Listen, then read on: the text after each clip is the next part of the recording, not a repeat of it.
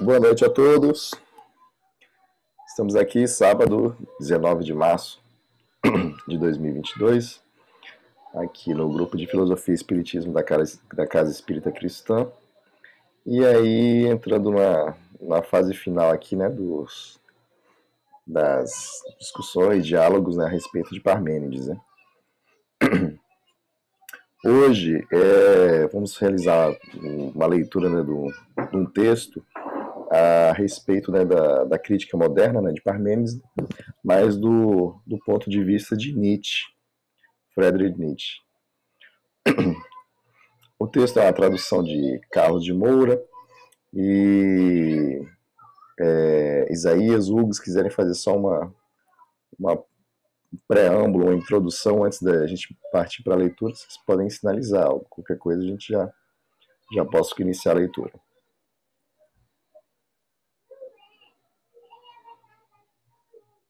Depois de, depois de vermos é, depois de vermos as posições as posições dos filósofos, né, é, Platão, Aristóteles e outros a respeito da, do pensamento é, do pensamento de Parmênides, né, cada um com seu cada um com seu ponto de vista, é, a gente chega na, na idade moderna, né? É, é lógico que existem outros que existem outros filósofos como como, é, como Heidegger, que ele vê com bons olhos, vê com bons olhos o pensamento de Parmênides, né? A gente tem um Nietzsche, um Nietzsche que é, tem um ponto de vista um tanto diferente de Parmênides, né? É, ele não não concorda tanto com não concorda tanto com Parmênides e a gente vai dar uma olhada nisso, né? Tá? Então assim é um pensamento bem, já na primeira frase, na primeira frase a gente já percebe isso, né?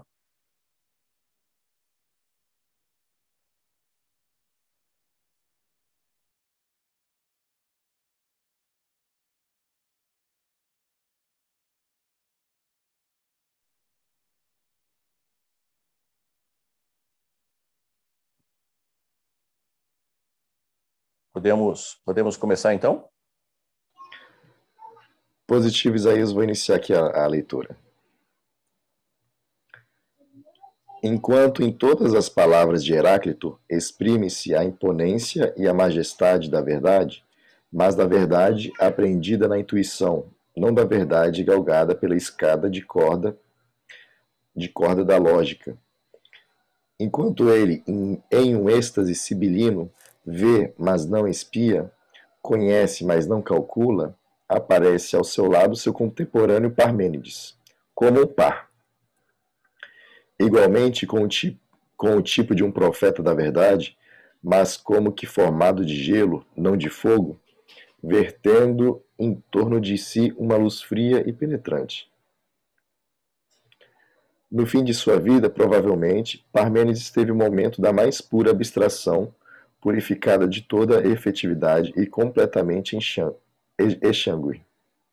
Este momento, não grego como nenhum outro dos dois séculos da época trágica, este momento cujo produto é a teoria do ser, foi para sua própria vida um ponto de demarcação que a dividiu em dois períodos. Este mesmo momento separa igualmente o pensamento pré-socrático em duas metades, sendo que a primeira pode ser chamada anaximândrica e a segunda parmenídica prim, o primeiro e mais antigo período do próprio filosofar de Parmênides ainda carrega igualmente a rubrica de Anaximandro. Esse, esse período produziu um sistema físico-filosófico efetivo como resposta às perguntas de Anaximandro.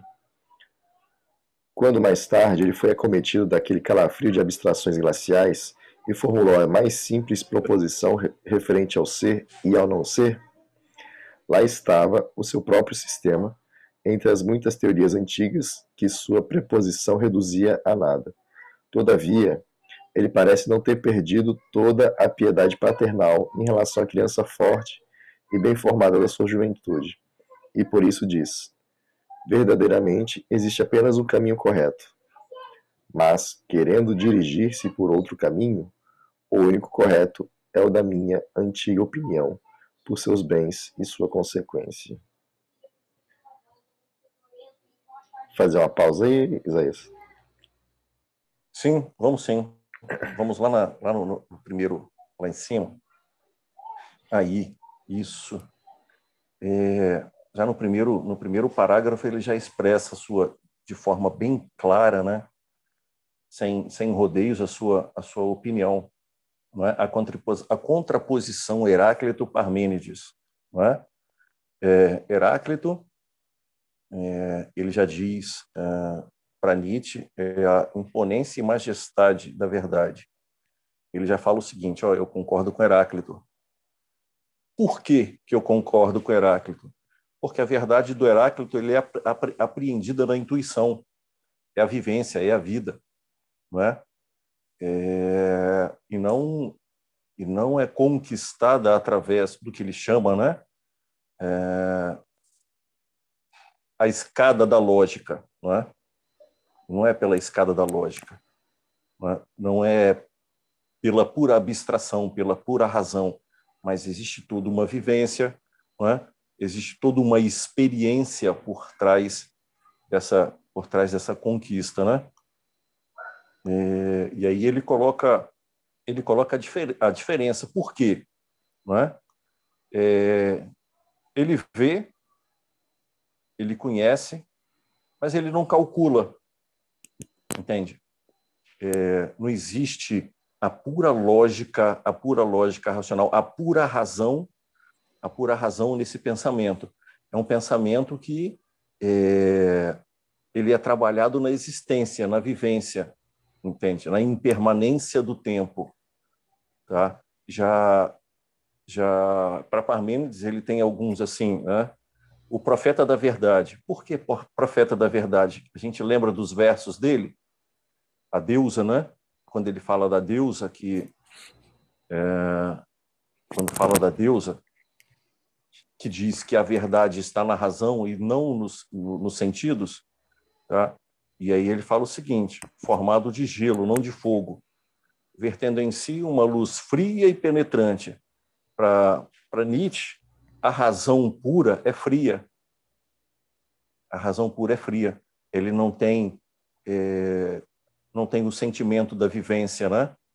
Da razão junto com a vivência. A razão que é construída na vivência, que é construída na existência, nos prazeres, nos dissabores, nas alegrias, nas tristezas, em toda, em toda essa dualidade da vida que era expresso em Heráclito, né? É, a vida para Heráclito era dual. É, então, prazer, dor, alegria, tristeza, não é?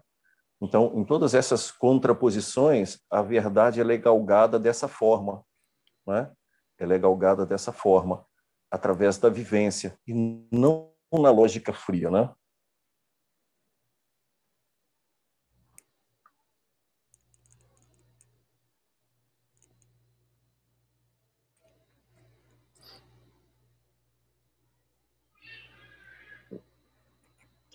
Bacana.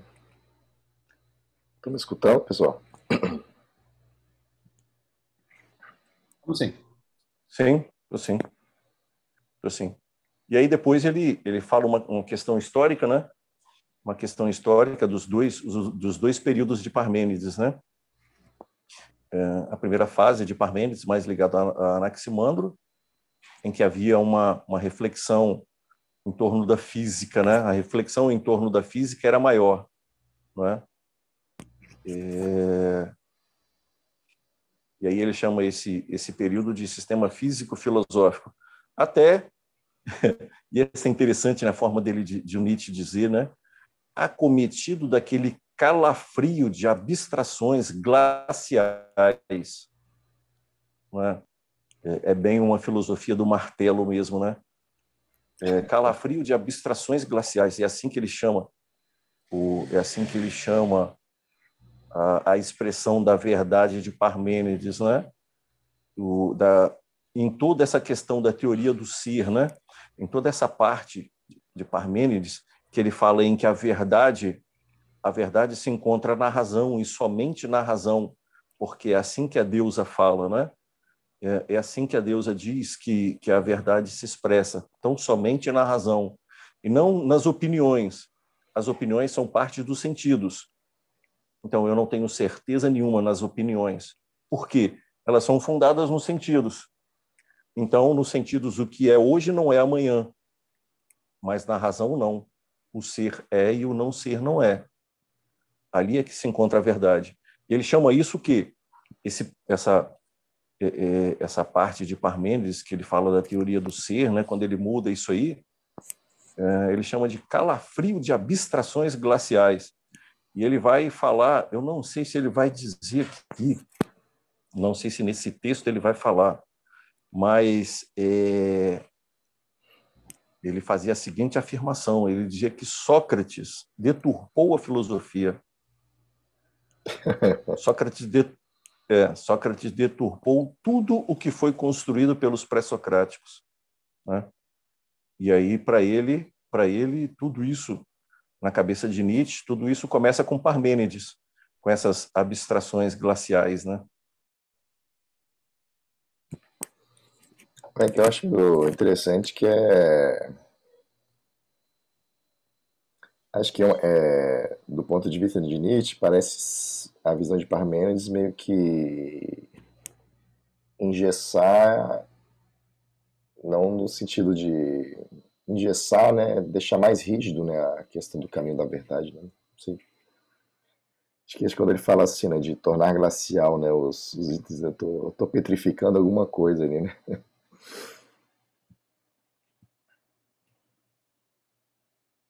Mais interessante. Não, mas é, mas é exatamente isso, é exatamente isso. Né? Não só, não só, nesse, não só na, naquele sentido da, da razão ser fria, né? Uhum. Mas é, é, é um sistema engessado em que o mundo não existe nele, entende? Sim. É um sistema engessado em que o, em que o mundo não existe, existe nele. Apesar de, de o Parmênides perceber toda a questão da toda a questão da dualidade, da contraposição que existe na existência, né? Em toda é, o que mais tarde a gente, o que mais tarde vai ser chamado de dialética, né? Que o mundo é essa luta de contrários, né? É, luz, sombra, verdade, mentira e daí por diante. É, o mundo é toda uma construção, uma construção que envolve esses dois lados, né? Não a exclusão de um nem a exclusão do outro é, não a, a, preponderância de um e a exclusão do outro, não isso, né? mas é uma construção disso aí. A verdade é uma construção que implica em afirmações, negações, depois outras afirmações, depois outras negações, não é? E assim que e assim que era constru, e assim que era construída a dialética, né? Apesar apesar de Parmênides perceber toda essa dualidade, ele se refugiava, né? Ele se refugiava na, nessa segundo segundo Nietzsche. Apesar dele perceber tudo isso e o seu sistema filosófico, físico-filosófico ter sido abandonado por essas abstrações glaciais, ele se refugia na lógica, não é? Ele se refugia na pura, pura lógica racional, que ingessa, né, ingessa o mundo, não é? É como se ele excluísse o mundo de todo esse sistema, né?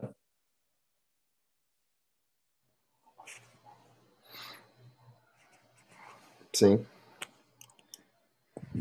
Vou dar continuidade que acho que tem mais questionamentos que vão aparecer nos próximos parágrafos aqui.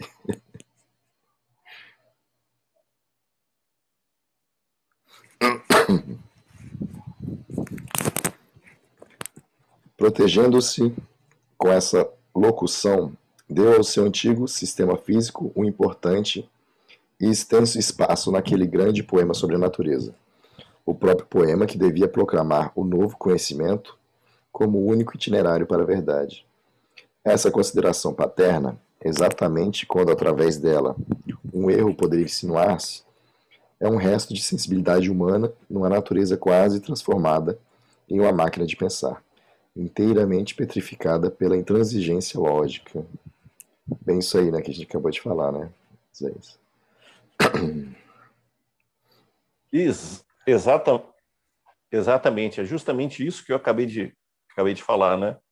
É, a, toda essa toda essa asserção dele para Nietzsche, ele, é, ele ele ingessa o um mundo nisso aí, nesse pensar lógico, entende? Ele ingessa um mundo no pensar lógico. É como se é como se o mundo existisse por para Nietzsche, né? É como se o mundo existisse por causa do pensamento e não o contrário. Entende? O pensamento nasce para Nietzsche, o pensamento nasce da vivência no mundo. Todo um, todo um, é, é todo sistema filosófico, toda filosofia tem como objetivo para Nietzsche refletir sobre a existência, viver e refletir sobre a existência, né? Sobre o que se vive, sobre o que se sente, sobre o que se pensa, né? E principalmente Nietzsche, ele falou muito da questão moral e dos costumes, né? É por isso que essa tem toda essa contraposição, né? Todo esse é, a gente percebe que ele filosofa, que ele fala, né, de uma tem alguma coisa assim de, de muita discordância com Parmênides, né? Muita discordância com Parmênides, justamente por causa disso, né? O abandono é, o abandono da natureza pela que ele chama máquina de pensar, né? E aí para Nietzsche ele inverte a ele inverte é, o que inverte o que deveria ser correto, né? É, temos toda uma existência, toda uma existência é, que vivemos, é, choramos, rimos, nos alegramos, nos entristecemos, é? aprendemos, é, percebemos que estávamos enganados, prosseguimos e aí vai, não é? é temos toda uma toda uma questão moral que tem que ser para Nietzsche, no caso, eu estou falando, tá, gente? Tem toda uma questão moral que deve ser discutida e para Nietzsche foi a questão moral, é, é, a questão da, da, da, moral cristã que ele critica bastante. É, e aí ele pergunta: ele eh, na cabeça de Nietzsche, né? Olha só, a gente tem tudo isso, tudo isso que podemos filosofar, né? E como ele fala lá em cima, né? É, a forma que ele que ele concordando com Heráclito, né? Que Heráclito estava com a verdade, toda essa toda essa dualidade eh, toda essa dualidade deve ser vivida e devemos filosofar a, a partir disso e aí ele se depara com Parmênides, né, com a sua lógica racional, e ele chama de frieza racional, né? E por isso que ele fala dessa forma.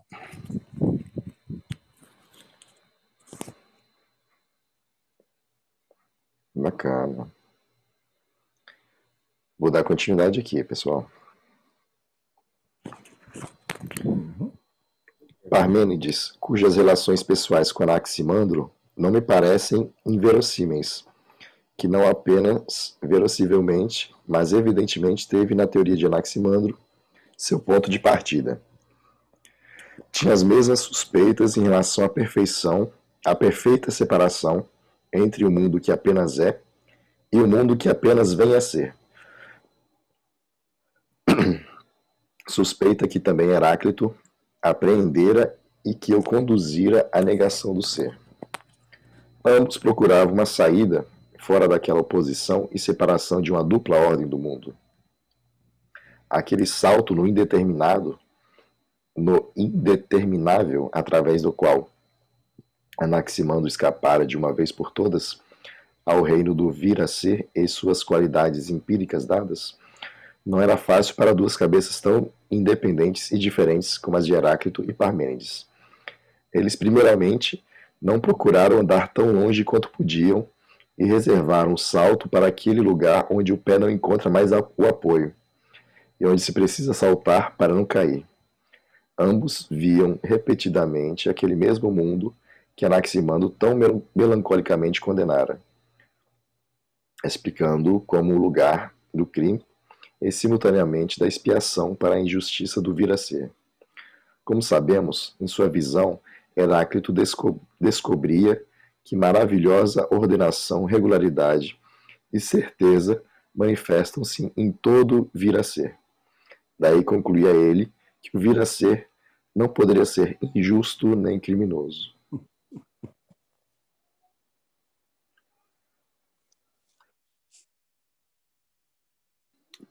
Só um, só um comentário. O que eu acho sensacional em Nietzsche é a forma poética que ele escreve, cara. É a forma ele, ele coloca ele coloca de forma clara o que a gente coloca de forma clara o que a gente falou, né? É, que a gente falou a respeito de Parmênides, Parmênides, Anaximandro, e de um lado, né, Heráclito do outro, né? É, ele chama chama o pensamento de, de, de Parmênides de expiação para a injustiça do vir a ser. Isso, isso, isso denota para ele o pensamento de Parmênides, não é?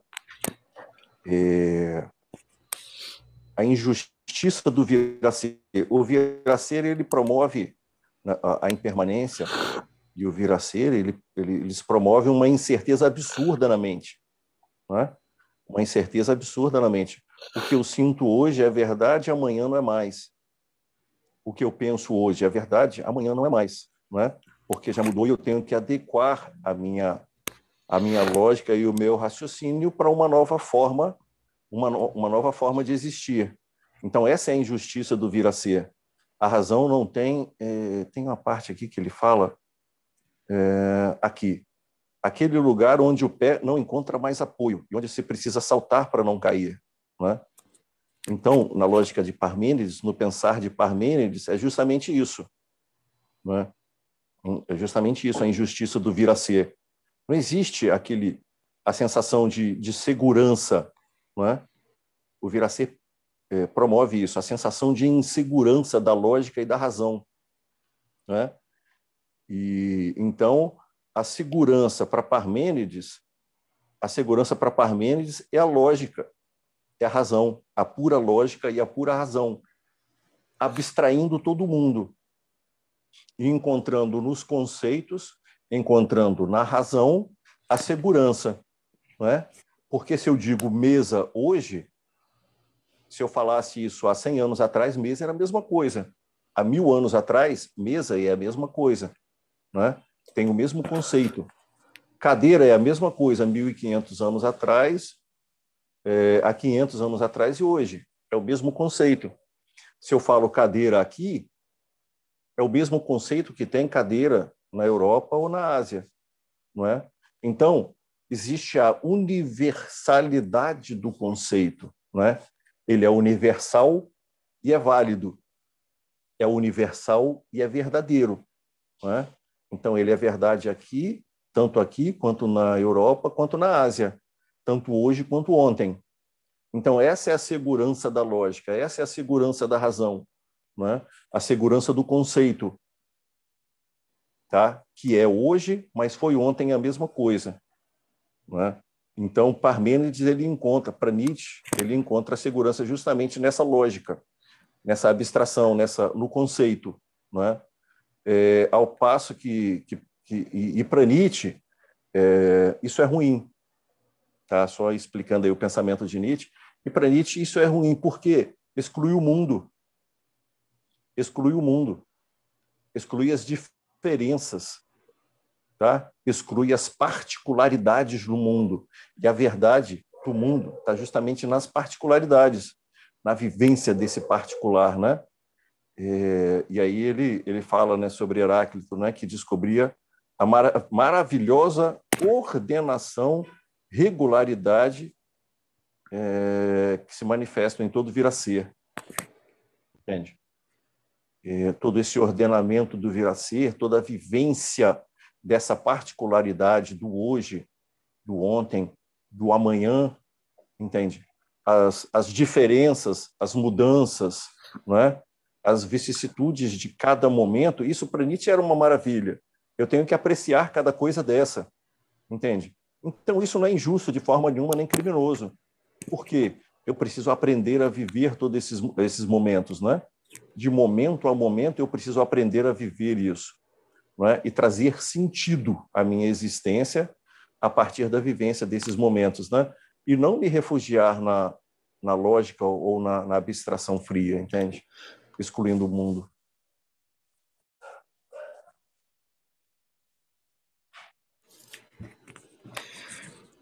Nossa, gostei muito ainda.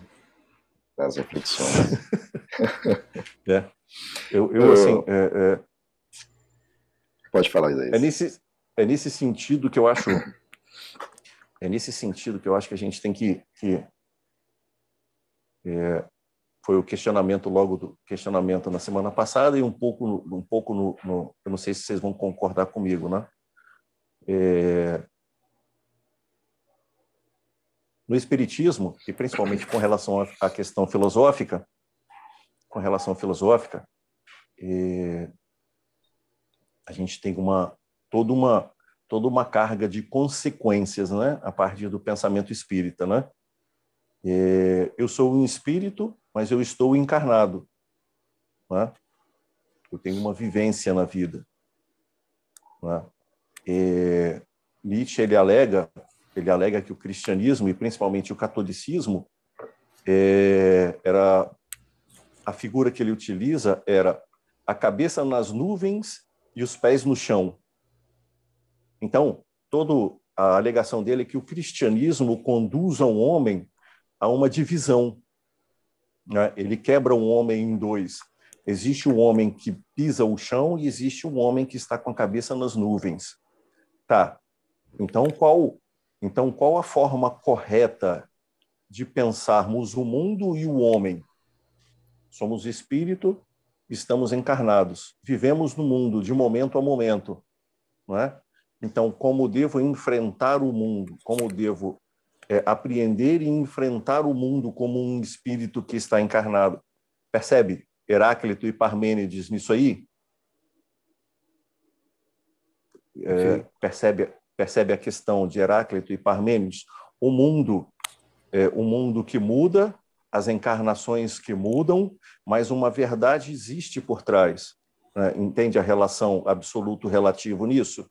Heráclito Parmênides como a relação absoluto e relativo, e uma consequência filosófica para isso, né? consequência filosófica como é, forma de ver e, refletir, e, e pensar o mundo, bem como também existir no mundo, né?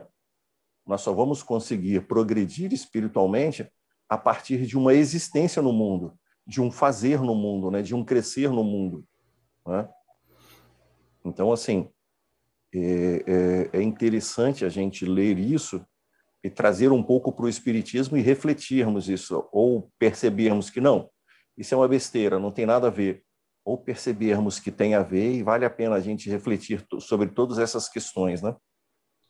Eu acho que tem, eu acho que tem muito a ver, né? Essa, essa, essa reflexão sua faz a gente pensar muito. Tem uma frase que eu não sei de onde vem as frases, a gente vai lendo tanta coisa, mas enfim, que é estar no mundo sem ser do mundo. E aí eu não sei se isso é uma frase espírita, se não é, fica até difícil de lembrar, mas, mas serve, por exemplo.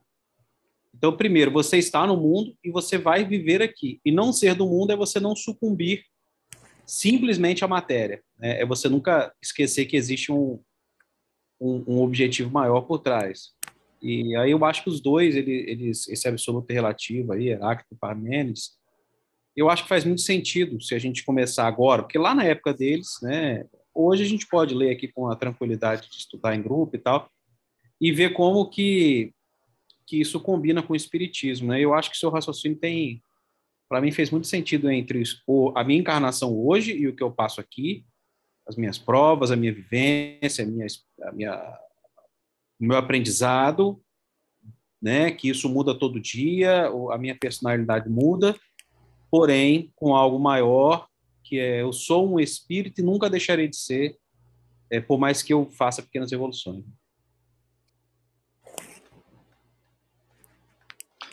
Achei interessante, Isaías, quando você comentou a respeito da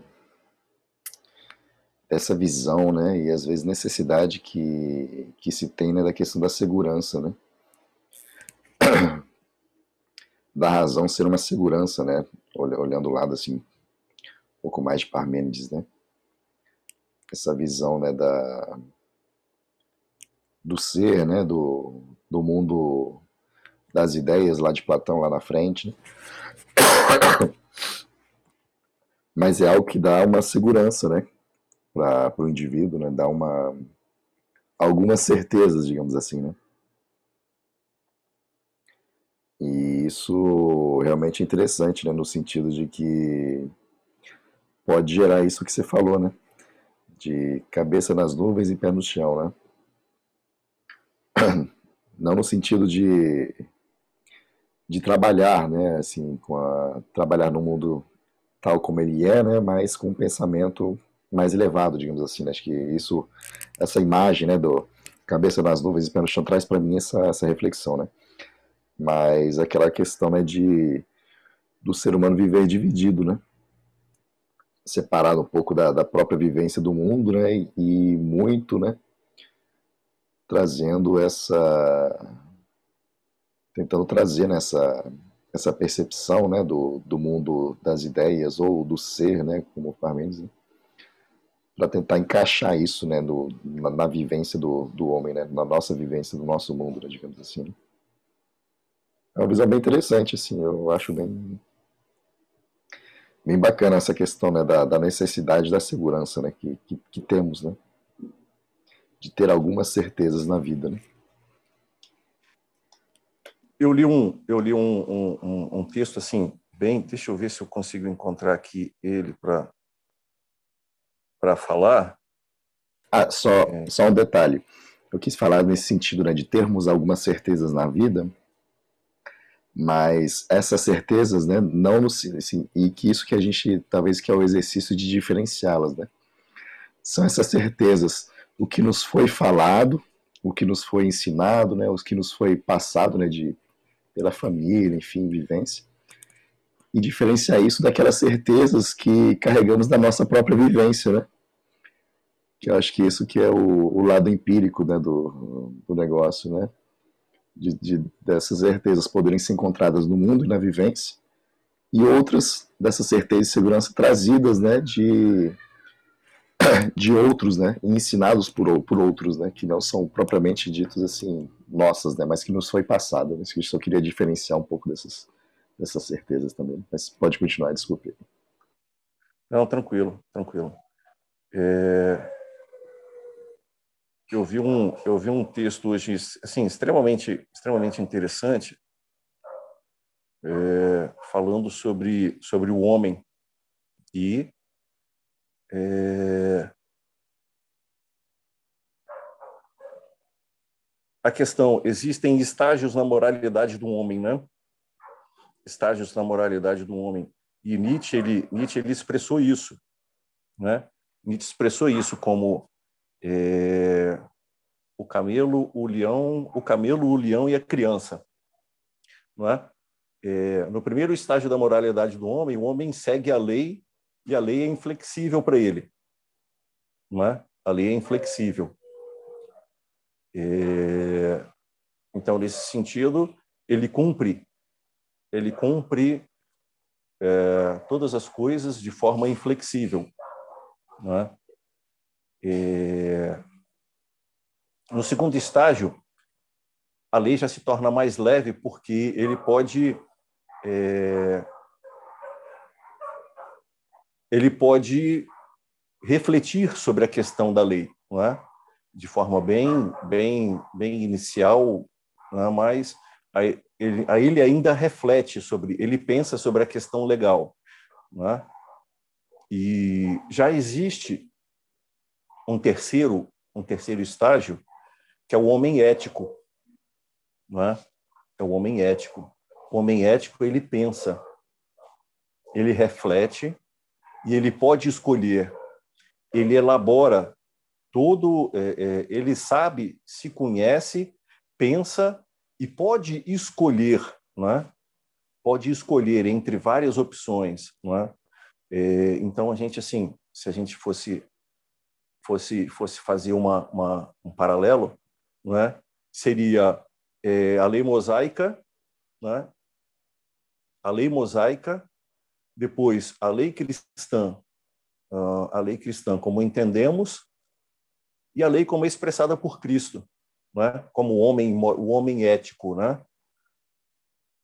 A verdade expressada por Cristo, né? O homem ético, aquele ser que pensa, que reflete, que conhece, que sabe e que pode e que pode escolher, né? É, é muito um pouco isso que está sendo o que está sendo o que está sendo colocado, né? é, nós podemos viver nós podemos viver nesse mundo rígido da lógica, e aí é até interessante o que o Hugo falou, né? É, nós podemos viver nesse mundo rígido da lógica, é, em que é, existe uma relação inflexível de um para com o outro, né? Uma relação inflexível de um mundo para com o outro. Ou nós podemos perceber a existência como como um homem ético, né? Aquele que conhece a verdade, que vive nesse mundo, mas que ele consegue pensar e refletir e escolher os seus caminhos, né?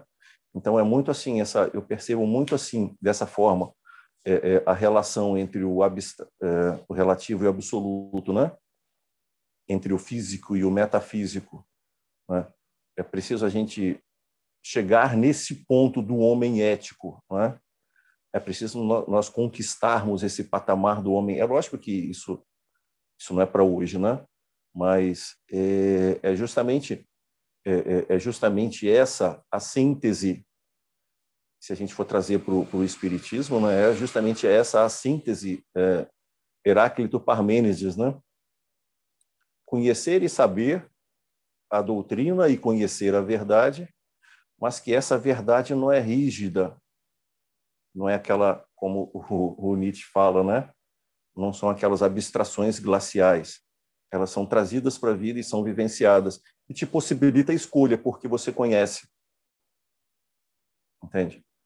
Achei muito legal eu consegui fazer a, a, a isso tava, esse texto eu li estava num, num, num, livro de atenção plena de meditação e eu consegui fazer essa consegui trazer para para aqui porque tem muito a, muito a ver sobre isso né a questão do homem ético né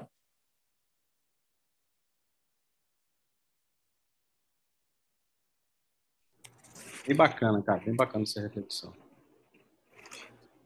Show. É... Vou continuar aqui a leitura. Parmênides teve uma visão completamente diferente. Ele comparava as qualidades umas com as outras e acreditava descobrir que elas não seriam todas idênticas, mas precisavam ser ordenadas em duas classes. Ele comparou a luz e a obscuridade, e assim, a segunda qualidade era manifesta manifestamente apenas a negação da primeira e assim ele diferenciava qualidades positivas e negativas, esforçando-se seriamente por reencontrar e assinalar essa oposição fundamental em todo o reino da natureza. Seu método era o seguinte: ele tomava alguns pontos, por exemplo, leve e pesado, sutil e denso, ativo e passivo, e os remetia àquela oposição modelo entre luz e obscuridade. O que correspondia à luz era a qualidade positiva, e o que correspondia à obscuridade, a qualidade negativa. Ele tomava, por exemplo, o pesado e o leve. O leve ficava do lado da luz e o pesado do lado obscuro. E assim o, o pesado valia para ele apenas como negação do leve, este valendo como qualidade positiva. Neste, neste método, já se revela uma aptidão ao procedimento lógico abstrato, resistente e fechado às insinuações dos sentidos. O pesado parece oferecer-se insistentemente aos sentidos como qualidade positiva, o que não detinha Parmênides em marcá-lo como uma negação. Da mesma forma, ele indicava a terra em oposição ao fogo, o frio em oposição ao quente, o denso em oposição ao sutil, o feminino em oposição ao masculino, o passivo em oposição ao ativo, cada um apenas como negação do outro, de tal maneira desculpa, que, segundo sua visão, nosso mundo empírico cindia-se em duas esferas separadas. Naquela das qualidades positivas, com caráter luminoso, ígneo, quente, delgado, ativo, masculino, e naquela das qualidades negativas. As últimas exprimem propriamente apenas a falta, a ausência das outras, das positivas. Ele descrevia também a esfera onde faltavam qualidades positivas como obscura, terrestre, via, pesada, espessa e, em geral, com caracteres passivo-femininos. Ao invés das expressões positivo e negativo, ele tomava os rígidos termos ser e não ser. E chegava com isso à tese, em contradição a Anaximandro, que este nosso mundo contém algo de ser e, sem dúvida, também algo de não ser. Não se deve procurar o ser fora do mundo e como que acima do horizonte. Deve-se buscá-lo diante de nós. Em todo vir a ser está contido algo de ser em atividade.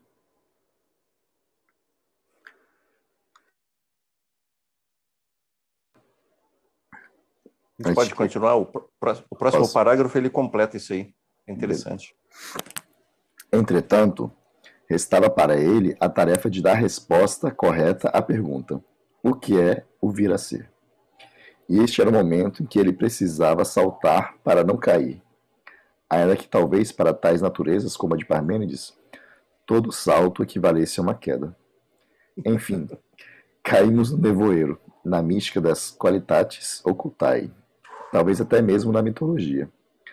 Parmênides vê, como Heráclito, o vir a ser e o não permanecer universais, mas apenas pode interpretar um perecer de tal maneira que nele o não ser precise ter uma culpa.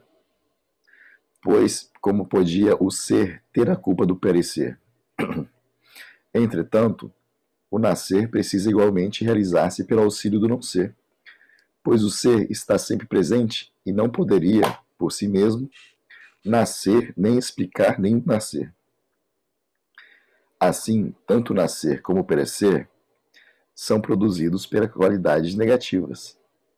O fato de ter um conteúdo que nasce e perder um conteúdo que perece pressupõe que as qualidades positivas, isto é, aquele, participem igualmente de ambos os processos. Ao vir a ser, é necessário tanto o ser quanto o não ser. E se eles acham conjuntamente, então resulta um vir a ser. Ele, ele vem. Parece, ele vem que ele usou a, parece que ele usou a mesma arma, né? De Parmênides. Ex exatamente, exatamente, é exatamente isso. Ele vem explicando o pensamento de Parmênides com a mesma arma de Parmênides e dizendo o quanto isso é ridículo, entende? É, Parmênides, Parmênides é, ele observa e percebe, como eu tinha falado antes, né? Ele observa e percebe a dualidade, ele vê que o mundo é dual, né? É, então ele diz o seguinte, e chega no final ele diz o seguinte: o ser é e o não ser não é. Né? Ele e, e como ele percebe a existência como um viraci, como, como uma impermanência, ele percebe a dualidade, mas ele nega justamente a realidade. É o que o Nietzsche está dizendo. Né? Ele nega justamente a realidade. Por quê? A realidade é ser e não ser. Ser e não ser. Isso dá o vir a ser, né?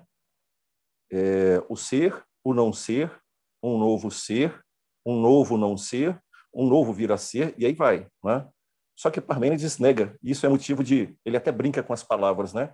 O texto dele é tão poético que ele. E ele tem essa facilidade, Nietzsche, ele tem a facilidade de brincar com as palavras. Né? Ele vem explicando o pensamento de Parmênides de uma forma tão clara, né? tão, tão, é, tão cristalina, é, de forma que ele brinca com as palavras, né? expondo o pensamento dele e utilizando a, a arma de Parmênides, né?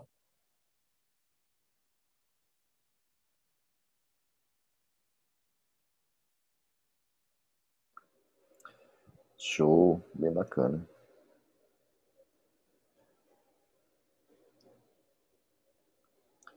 Que dá tempo, né, de ler mais um parágrafo aqui.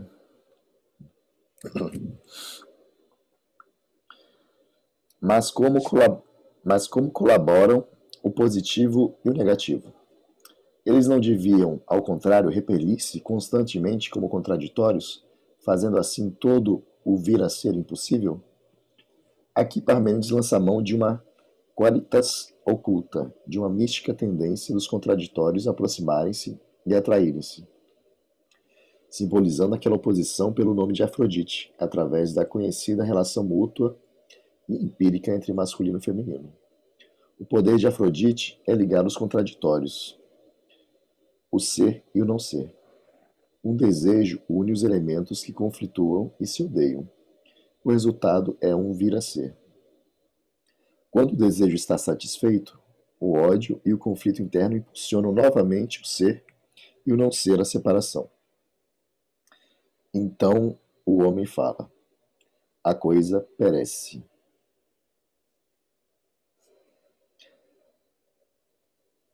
Mas ninguém se engana impunemente com abstrações tão terríveis como são o ser e o não ser. O sangue se coagula pouco a pouco quando se toca nelas. Houve um dia em que Parmênides teve uma estranha ideia, que parecia invalidar todas as suas combinações anteriores, de forma que ele tinha prazer de jogá-las de lado, como se joga um saco de moedas sem valor. Supõe-se habitu habitualmente que na invenção daquele dia teve influência não apenas a consequência interna de tais conceitos, como ser e não ser, mas também uma impressão externa, o conhecimento da teologia do velho e errante Rapsodo, cantor de uma mística, mística divinização da natureza. Xenófanes de Colofão.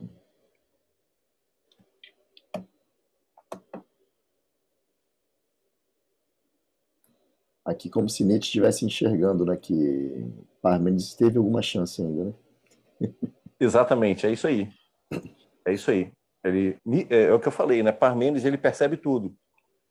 Ele vê é, todo o mundo que Heráclito vê, Parmênides também vê, mas ele chega a uma conclusão diferente da de, de Heráclito, né? Uhum.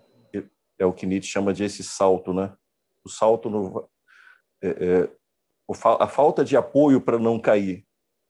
Mas, como Nietzsche disse, né, Parmênides, todo salto de Parmênides é uma queda.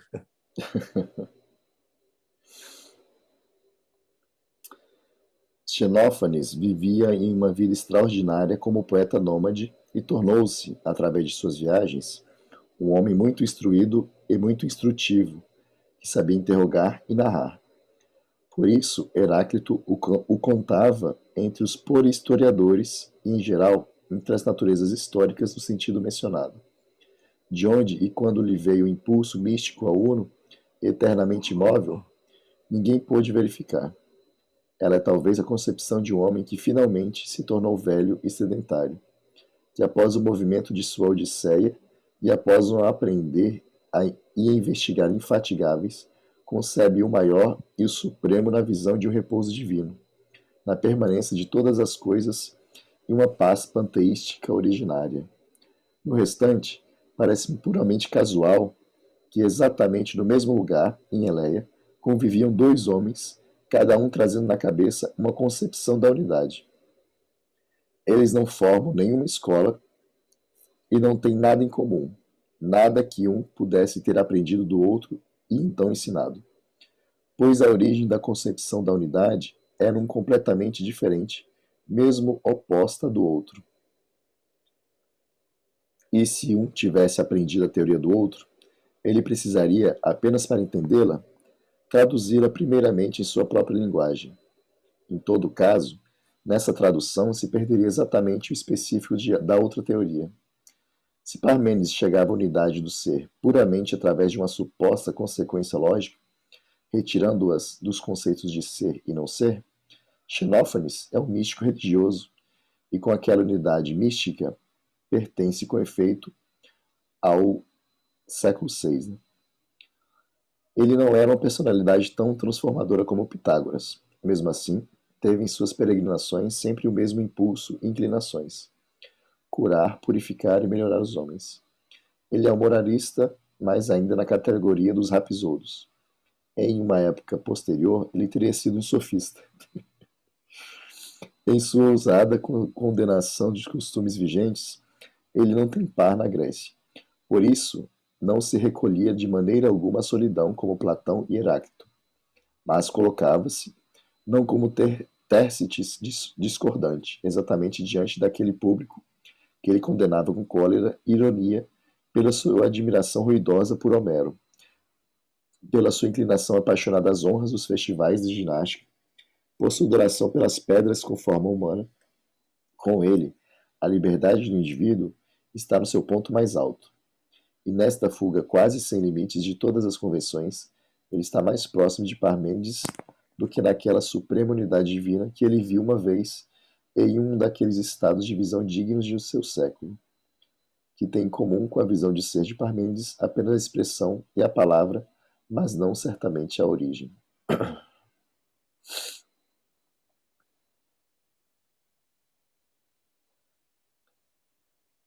Aqui ele comparando né, um pouco as visões né, do. Sim, sim. Do Xenófanes, e, e Parmênides. É.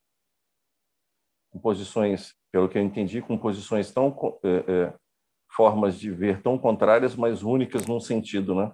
É. De um lado um pouco mais místico, né? Do lado de Xenófanes. Exatamente, exatamente.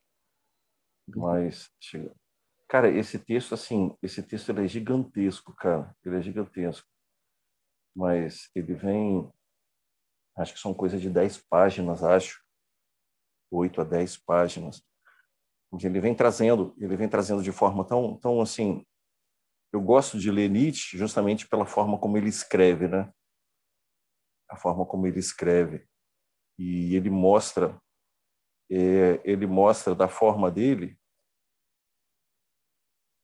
ele mostra da forma dele como é o pensamento de Parmênides, né? E como ele vê o pensamento de Parmênides, né? Essa coisa rígida com, com relação ao mundo, né? É, toda toda a percepção do que o mundo é, mas é, ele percebe tudo, mas chega a uma conclusão completamente diferente do que Nietzsche acharia correto, né? E Nietzsche expõe isso de forma bem, de forma bem, bem clara, né? De forma bem, bem nítida, né? tudo isso aí. Como ele separa o mundo, né? Como ele separa o mundo, como ele racionaliza, o mundo, mas numa razão é, bem, uma razão bem fria para Nietzsche, né? É, e expõe justamente as duas formas. E isso é que é interessante é, ele expõe duas formas, essas duas formas de ver o mundo que se iniciaram com se iniciaram com, com Heráclito e Parmênides, não é? é? A primeira forma, ela olha o mundo, olha o mundo e percebe que o mundo é uma impermanência.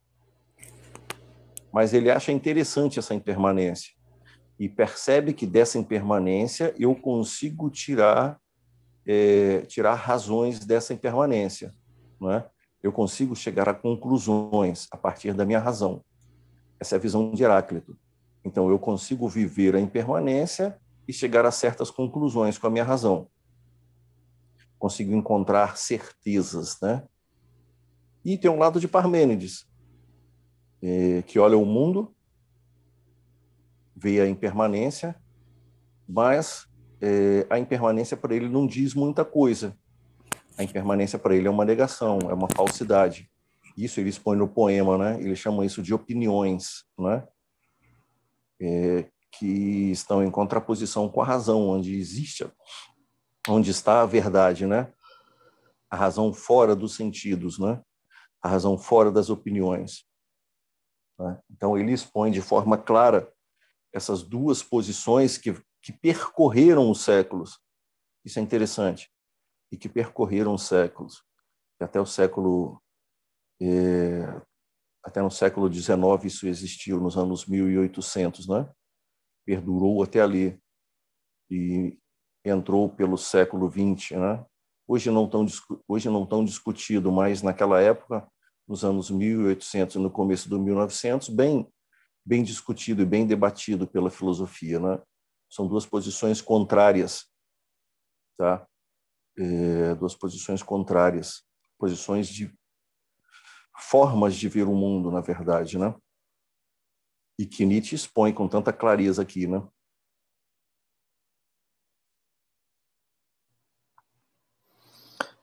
É bem, bem bacana, Isaías. Viu? É... que, que você acha da gente finalizar aqui? Ou talvez o restante do texto seja alguma uma, mais ênfase maior né, nessa, nessa crítica de Nietzsche, né? Acho que a gente deveria continuar lendo na, na, na semana que vem, é isso? É uma possibilidade. mas não, eu não, não tive acesso ao texto completo. Se a gente. se vai ser algo mais do mesmo ou a gente tem mais coisas para a gente que a gente pode trabalhar e, e trazer né, para discussão. A gente poderia deixar para a semana que vem também, né? Essa finalização. Pode texto. ser, pode ser. Por mim, tranquilo. Por mim, tranquilo. Combinado, então. Beleza? A gente continua, então, dessa visão de Nietzsche né, a respeito de Parmenides no sábado que vem. Beleza? Isso, exatamente. Então, bom final de semana a todos. bom final de semana, Isaías. Valeu, boa noite, gente. Boa noite.